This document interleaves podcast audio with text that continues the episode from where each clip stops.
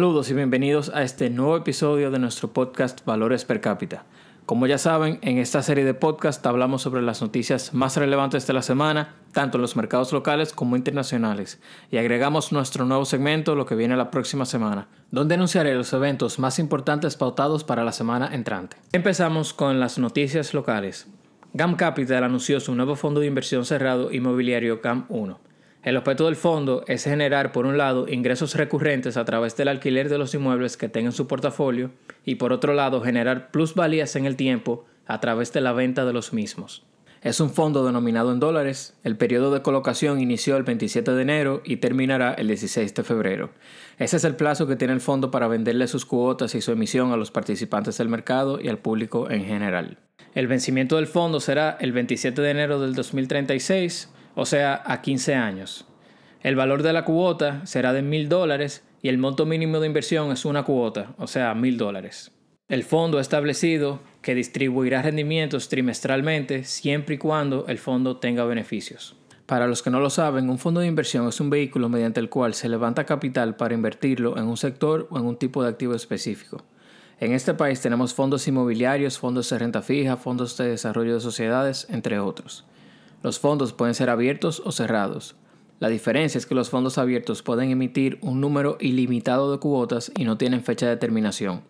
Los fondos cerrados nacen con un número limitado de cuotas y tienen una fecha de terminación exacta. El fondo inmobiliario GAM 1 es un fondo cerrado, por lo tanto, va a emitir un número limitado de cuotas y tiene una fecha de terminación exacta, que es a 15 años. Todavía no se conoce en qué inmuebles invertirá este fondo, eso se irá avisando al público a medida que vayan encontrando prospectos y que vayan haciendo las compras.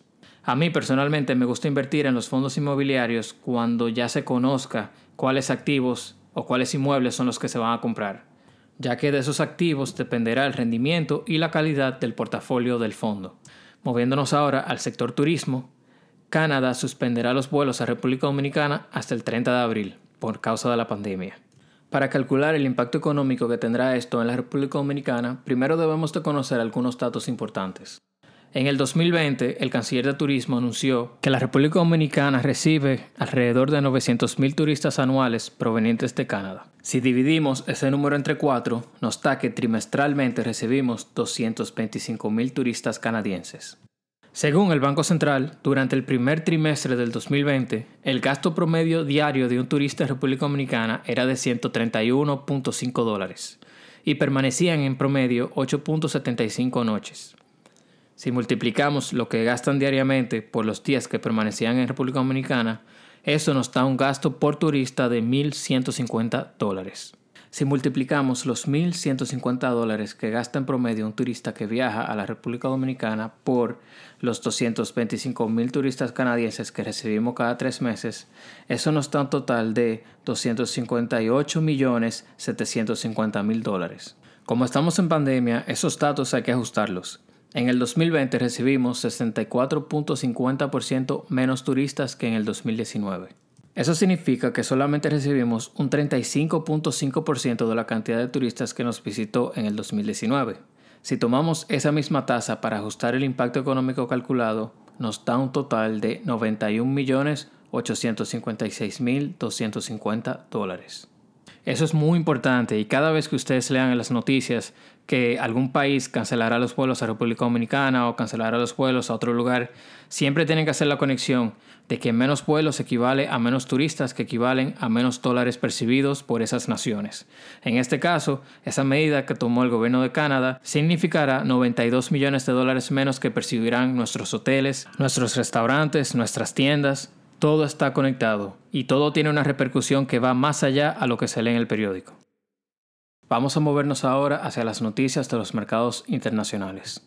Empezamos por la reunión del FOMC. El miércoles pasado el FOMC o el Comité Federal de los Mercados Abiertos tuvo su reunión mensual. Como pronostiqué en el podcast de la semana pasada, el FOMC mantuvo el US Fed Funds Rate en 0.25%. No hubo cambios en las tasas de interés. Como Estados Unidos todavía está sumido en la pandemia, la Reserva Federal mantiene las tasas de interés bien bajitas para incentivar a la población a que siga gastando y de esta manera seguir moviendo la economía. A mi entender, las tasas de interés se mantendrán en ese nivel hasta que la inflación se vea afectada. En el momento en que el gasto y el consumo empiece a hacerle presión a la tasa de inflación, en ese momento el FOMC empezará a subir las tasas de interés. Ahora vamos a hablar un poco de los earnings report, específicamente de Apple, Facebook y Tesla. Apple tuvo el cuatrimestre más exitoso y rentable en su historia, la compañía dijo que esto fue posible gracias a una alta demanda por sus productos, tanto iPhone como MacBooks y iPads. A pesar de la pandemia, Apple incrementó sus ventas en un 5.5% con relación al 2019 y también aumentó en un 10.44% su ganancia por acción. Hablemos ahora de Facebook. Facebook aplastó prácticamente todos los indicadores más importantes como la ganancia por acción, las ventas y los usuarios activos mensuales. La ganancia por acción superó en casi un 23% las estimaciones de los analistas, llegando hasta 3.88 dólares por acción.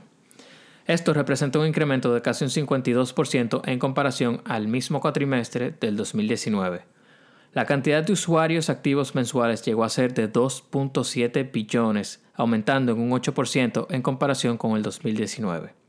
Los ingresos fueron de 26.300 millones de dólares, aumentando en casi un 25% en comparación con el 2019.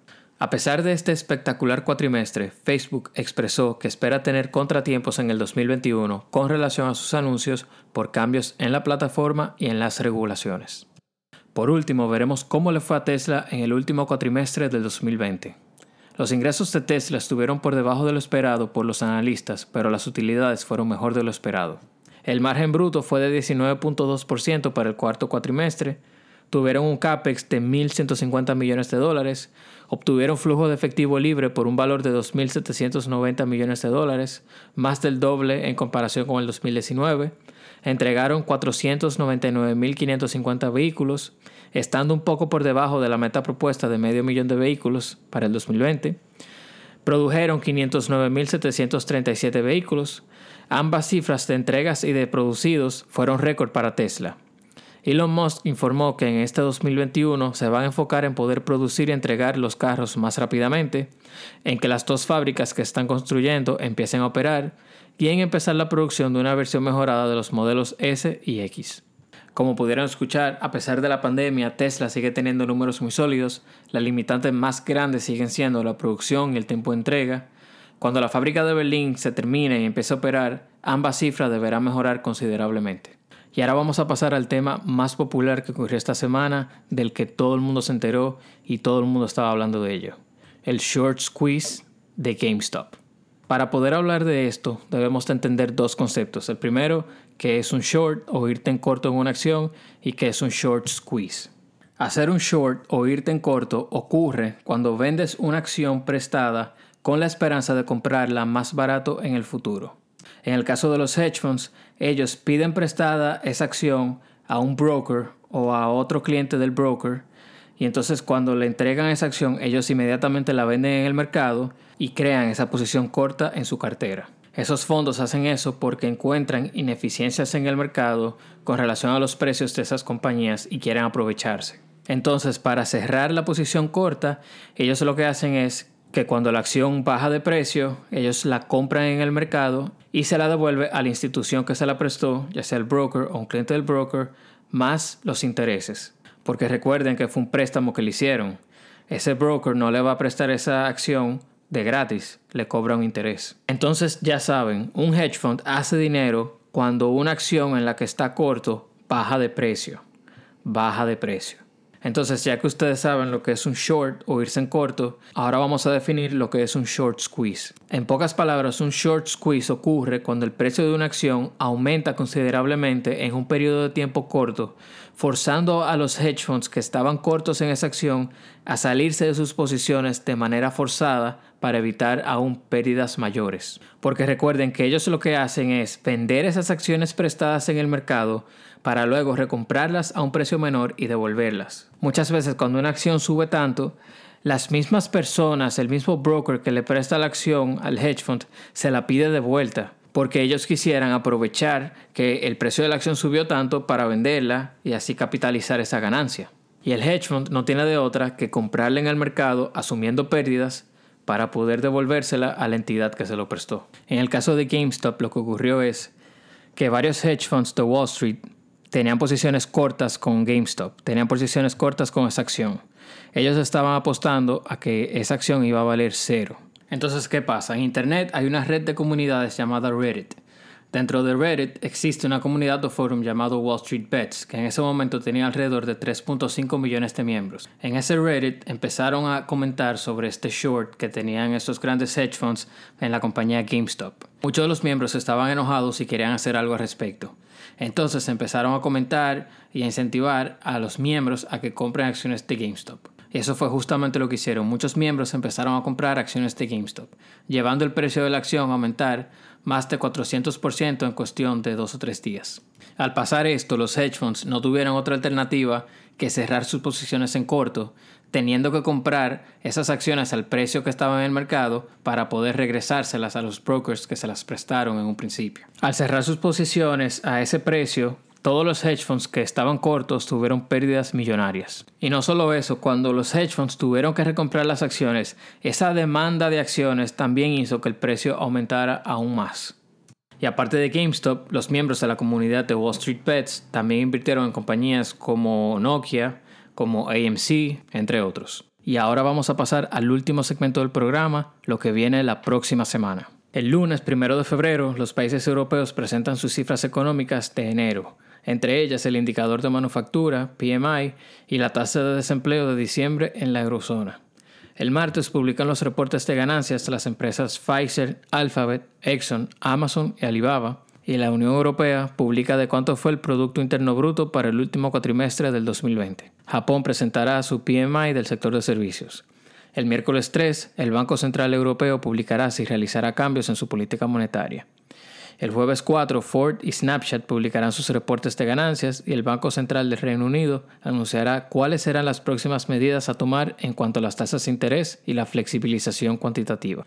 Y por último, el viernes 4 de febrero, Estados Unidos publicará las cifras de las tasas de desempleo de enero y de cuánto fue la balanza comercial de diciembre 2020. Como pudieron escuchar, esta semana será crucial, hay que estar pendiente de todas las noticias porque muchos países alrededor del mundo empezarán a publicar los datos económicos tanto de enero como del último cuatrimestre del 2020. Eso ha sido todo por hoy, muchísimas gracias por escucharme y recuerden de seguirme en las redes sociales para estar al tanto de todo el contenido que voy sacando. Muchas gracias y hasta luego.